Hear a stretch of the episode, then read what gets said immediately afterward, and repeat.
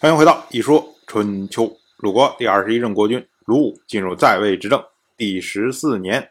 虽然这次相知会，包括晋国以及其他的诸侯都没有报以特别大的热情，但是呢，鲁国却是相当的重视，因为鲁国派出季孙树和叔老两个人前去参会。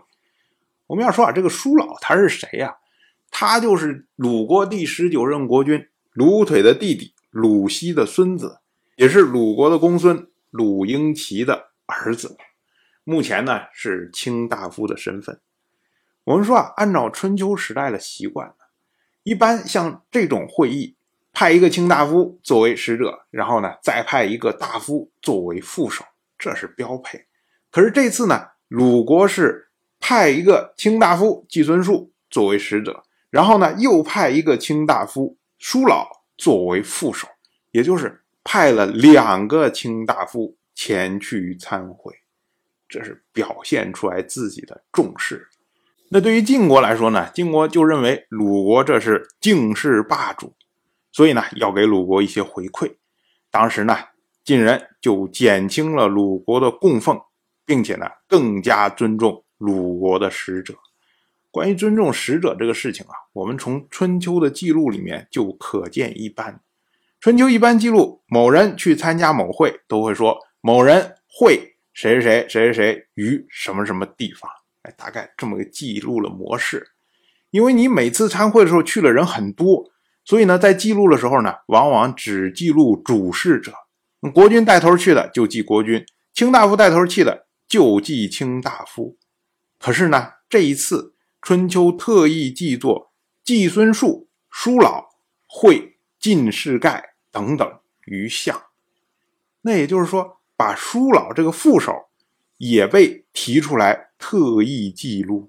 这恐怕是因为叔老在相知会上被晋国允许列席的缘故。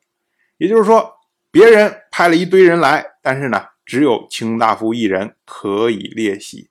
而鲁国这边派两个卿大夫，那么两个卿大夫，不管你是正的还是副的，通通都列席会议。这是晋国对鲁国表达说，我是很尊重你的使者的。同样是本年的春天，吴国的国君吴恶去除了丧服。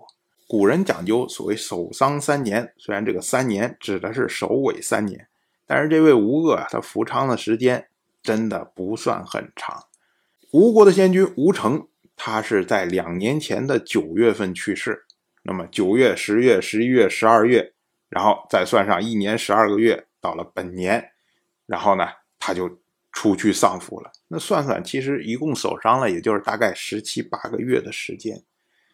那基本上可以说是吴恶他守丧到第三年的时候，然后呢，一开春就赶快脱去丧服，大概是这么样一个情况。当然了，这个吴国呀，在春秋时代被认为是蛮夷，所以呢，也不能完全以中原的标准去要求他。而且，其实，在中原也有一大群人做不到守丧三年的情况。所以呢，这些都是一些闲话。我们再说啊，吴国的先君吴成，他去世的时候留下了四个儿子，也就是朱凡、于季、夷墨和季札。其中呢，朱凡。就是这位吴恶，这个又牵涉到吴国国君的名字的问题。因为吴国的国君呢，一般认为没有谥号，他们用的是生号，也就是所谓称号。像吴成，他就是名成，然后号寿梦；而这位吴恶呢，他是名恶，号朱凡。哎，基本上是这个情况。那我们再说吴成，他留下这么四个儿子。可是呢，据说啊，他有心想要立自己的小儿子，也就是季札做吴国的国君。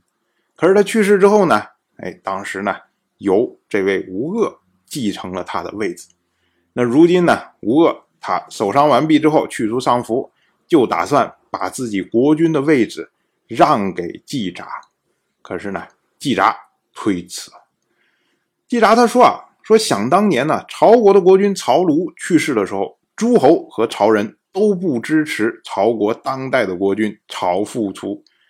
大家呢都打算立曹国的公子曹新石，结果呢曹新石逃走，那么曹复除才得以成为国君。而君子呢就称赞曹新石，说他能守节。您无恶，您是合法的国君，谁敢侵犯您？执掌国家不是我的操守。季札虽然不才，但愿依附于曹新时，能够守住自己的节操。这一套话说出来之后啊，哎，吴恶还觉得说，哎，你这是谦虚，所以呢，坚决要让季札做吴国的国君。结果季札就放弃了他的所有家财，跑去种田。那吴恶一看这个，就不再坚持了。当然，有一种说法。说吴恶，他又想了个其他的主意。他说：“我们四兄弟依次传位，然后呢，最终总会传到季札手里面。那个时候啊，他就不会推辞了。由此呢，就引发了吴国在继承制度上的一个纠纷。当然，这个呢是后话。当然，我就这么一说，您就那么一听。感谢您的耐心陪伴。”如果您对《一说春秋》这个节目感兴趣的话，请在微信中搜索公众号“一说春秋”，关注我。您不仅能得到《一说春秋》文字版的推送，还可以直接和我互动交流。我在那里等待您的真知灼见。